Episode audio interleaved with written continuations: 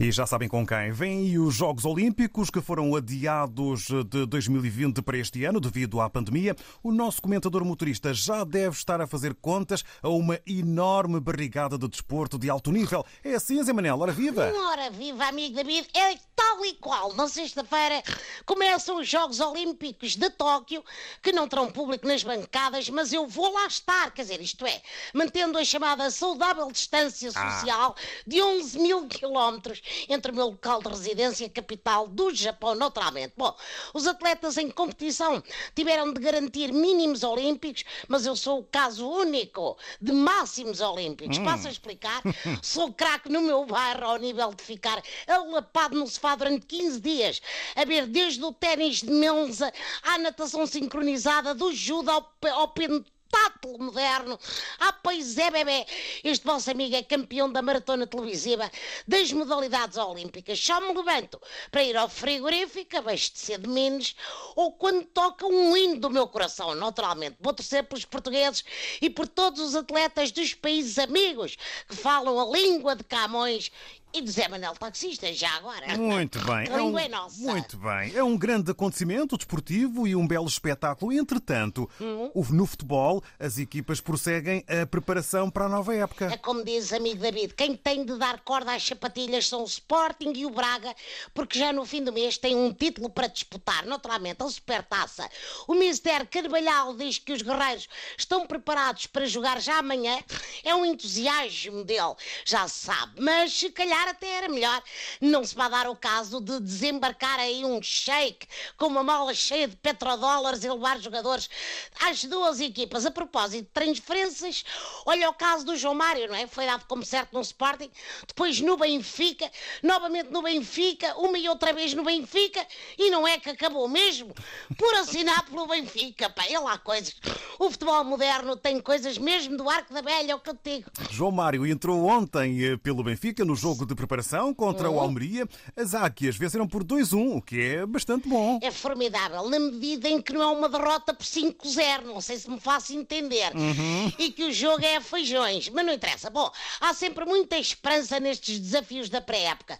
Pomos logo a analisar a performance dos jogadores, as multi, ai, eh, seis movimentações dos misters. Isto já é eu a treinar japonês, estás a perceber? Tô, tô. Multi, multi, movimento dos mistérios. À cata de sinais de que este ano a taça não escapa, tendo em conta que Jorge Jesus escolheu um 11 para o jogo contra a Almeria que à última da hora trocou a formação. Isto tem tudo para correr bem.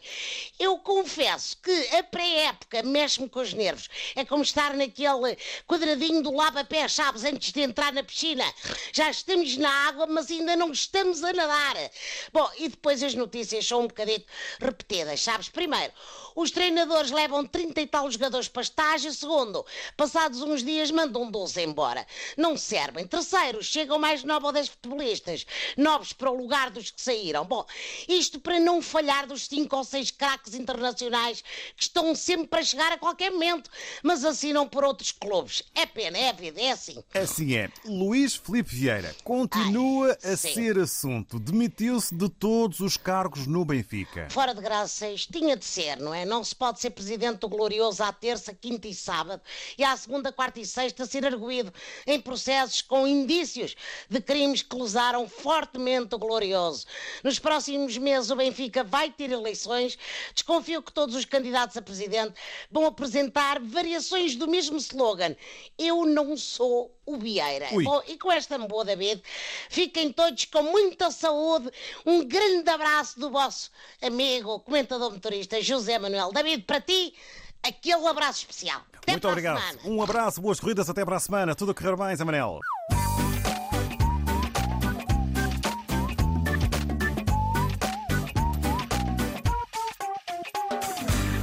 Olá ouvintes, hoje não vamos perder muito tempo e vamos diretamente para Santo Tomé. Vamos falar das eleições que aconteceram em Santo Tomé. Vamos então. No passado domingo, ou como diz o povo, antes de ontem, os santomenses foram chamados a votar. Foram lá chamá-los todos e nem quer moer vir votar. Foram lá chamá-los, que é como quem diz, minha gente, venham votar. E eles lá foram, pelo menos alguns. Porque outros ainda estavam a aproveitar o banho e deixaram-se dormir, portanto não foram votar. Fica para a próxima. E assim para a próxima já não levam banho, porque senão depois distraem e não votam.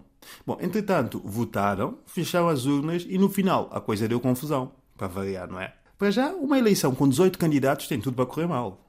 18 é? candidatos. 18 é muita gente. É muita fruta, como se diz que é em Portugal. Aliás, isso não é uma eleição. É uma viagem de aço para Guadalupe. 18? É o que eu vos digo. Aliás, as eleições em São Tomé têm a mesma quantidade de candidatos como as contratações de Benfica desde que Jorge Jesus é treinador. Mas agora já não, que ele está mais contido. Não é? Está mais contido. Bom, o candidato número 12, lá está, se me permitem a pausa, 12 não é número de candidato, é número de guarda-redes. Né? Bom, o candidato número 12, Delfim Neves, ameaça impugnar as eleições porque diz que não aceita os resultados. E faz ele muito bem. Faz ele muito bem. Segundo Delfim Neves, ele não pode aceitar os resultados, uma vez que obteve poucos votos em mesas onde supostamente votaram mais de 100 familiares seus. 100 familiares lá está, 18, 100, isto é tudo muita fruta. Bom, pelo menos eu que não sabia, agora já sei porque é que os africanos gostam de famílias grandes, não é? Muitos primos, muitos filhos, muitos tios, muitas mulheres. Bom, não, isso não interessa para nada. Bom, mas já sabemos, não é? Pelo menos eu já sei. É por acaso um dia se metam na política, já têm votos garantidos. Mas depois a coisa pode correr mal. Como aconteceu com o Delfim Neves, coitado. Tem 100 familiares, depois só recebeu um voto. Mas o Delfim Neves não aceita. Não aceita e faz ele muito bem. Mas por outro lado, se Delfim Neves diz que tem 100 familiares que vão votar nele, mas depois só recebeu um voto ou dois, se calhar se calhar deviam confirmar se aquilo é mesmo família de Delfim Neves, não é? É que o africano gosta muito de chamar prima toda a gente. Eu sou primo, eu sou prima, sou tio. Mas depois vai saber não é primo coisa nenhuma.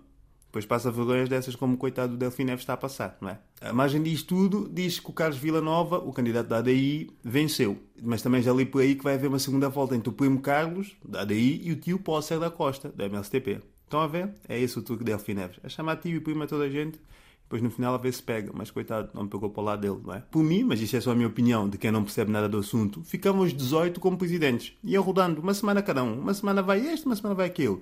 Primeiro entra 11, depois sai 12, depois entra 14, sai 15. Se é para brincar as equipas de futebol, mas vale fazer a coisa como deve ser, não é? Mas pronto, também quem sou eu? Ninguém. Bom, da minha parte é tudo. Um beijinho até para a semana. A ver se para a semana entretanto já há um vencedor. Se não, é meter um dos primos do Delfim Neves.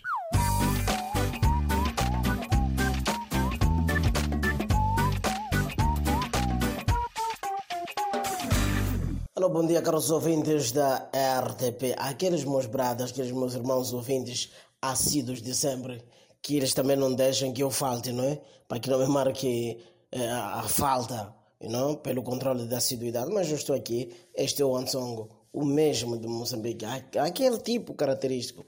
Olha, uh, hoje só quero vos falar uma coisinha danada que tem a ver com a escola, primeira classe sobretudo. Olha, eu acho que ser professor eh, não é coisa simples, é uma coisa sempre eu tenho vindo a dizer. Principalmente professor da primeira classe. É porque trabalhar um menino da primeira classe não é coisa fácil. Não, não é coisa fácil. É caso até para sugerir que os professores da primeira classe devem receber mais do que os universitários. Ah, claro, lógico, óbvio, evidente, naturalmente, porque eles apanham os alunos nesse caso já eh, os estudantes, já pré-definido, já sabe o que quer, o que não quer, aí por em diante. Quando da primeira classe nem sabe porque está na escola. E muitas das vezes para que vão à escola é preciso que alguém vá atrás com a varrinha, não é? É. Olha, e talvez alguém que nunca foi à escola antes. O professor está aí nesse dia diz: Meus alunos, hoje vamos aprender abecedário, ok? De A a Z. A, B, C, em diante, até o Z. E vocês, por simplesmente, devem repetir aquilo que eu vou dizer. A, alunos, A, B, B, C, C, D, D, até o Z. Então o professor depois passa uma revista para perceber quem tenha entendido e quem não tenha. Manuelito? Sim, senhora professor. Que letra é esta? A, sim senhor. Zezito? Que letra é esta? B. Sim, senhor. Então, havia um aí. Esse deu para notar mesmo facilmente que esse é, é um desajeitado. Fernandinho? Sim, senhor professor. Que letra é esta? Por acaso era a letra A. Que letra... Que, o que é isto aqui? Oh, que letra é essa? É, é casa de cachorro. Que casa de cachorro? Sim, é casa de cachorro, isso aí. Mas, filho, casa de cachorro? Sim, é casa de cachorro. Ora, parece que você é pior. Não, pior é o senhor professor. Vai chamar de, ah, o que é casa de cachorro? É casa de cachorro, isso aí. Hum, eu não sei porque que vim à escola, porque parece que estou aqui para dar aulas. É, é, é muito complicado. É, trabalhar com primeira classe não é coisa simples. É muito complicado. Mas, avante, senhor professor.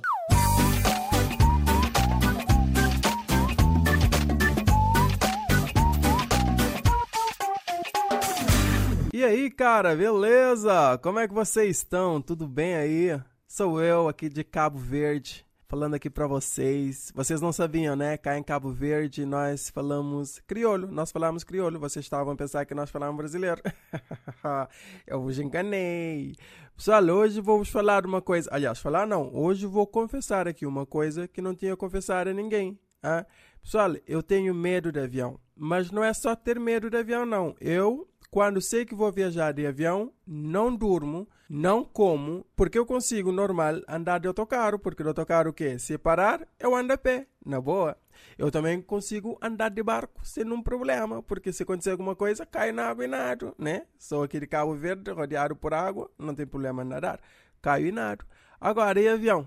Como é que nós faz aí o avião aí, caindo aqui geral? O que é que nós faz? Sim, porque nós não sabemos voar. É aí que mora o perigo. E é aí que mora o meu medo. Outro dia, estava eu para viajar. Quem é que estava no mesmo voo? Henrique Elinho e Tony Boca Frado. E Eu não fui, porque a probabilidade deste voo cair é muito grande. Porque imagina, o Henrique Elinho, o que é que o Henrique Elinho faz? O Tony Boca Frado, qual é a utilidade dele para o planeta? hã? Imagina comigo junto, fazer cair o avião não custa nada. Eu não fui. E depois, para garantir que o meu medo não fica só por aí, a aeromoça faz a apresentação. Embaixo do assento pode encontrar um colete salva-vidas. Ó dona, dona Ramos, desculpa lá, alguma parte que não percebi. A senhora, em vez de dar colete salva-vida, podia dar paraquedas, porque nós estamos no ar, não estamos na água. Não é andar de barco que estamos a andar de barco. E outra coisa que não me deixa lá muito satisfeito, não é que deixa com medo, deixa-me com raiva, é que agora não dão comida no avião. A aeromoça chegou. Olá, boa tarde. Vai comer? E sim, sim, qual é a opção? A opção é sim ou não. Se quer comer, sim. Não quer comer, não. Sabe por que é que ela disse isso, né? Porque só tem uma opção, amendoins. Ou seja, só porque nós estamos a voar, pensam que nós somos passarinhos, agora dão-nos amendoim. Eu, quando comecei a comer o amendoim, chamei logo a aeromoça. Ó, senhora aeromoça, Sim, o que é que posso ajudar? ah, a senhora tem sala aqui no, no avião? Sim, sim, temos chão. Precisa de sal? Não, não, pensei próprio que tinham colocado todo o sal que vocês tinham nesse meu amendoim. Falta amendoim salgado. É o que vocês têm para oferecer aqui? A única pessoa que eu conheço que tem mais medo de avião do que eu é o meu tio. O meu tio, meu primo, chegou nele e disse: Ah, tio, sabias que, que o avião é o meio de transporte mais seguro do mundo? Sim, eu sei, é o que a estatística diz. Mas se pegares dois acidentes de avião e dois acidentes de carro e fores contar quem é que sobreviveu mais, vais ver que o avião ganha. Ah, tio, sim, tens razão. Mas tio, quando vais de carro, podes cair num buraco e morrer. Sabias? Ah, pois, isso é verdade. Mas pior que isso é o avião. Por onde ele vai, o buraco acompanha. Só cair que o buraco está lá à espera. Está a ver? Não há nada que possa convencer o meu tio. Bom, pessoal, hoje vos contei aqui o meu medo de viajar de avião. E para vocês que vão viajar, boa viagem. E para vocês que têm medo como eu, fiquem bem. Um abraço!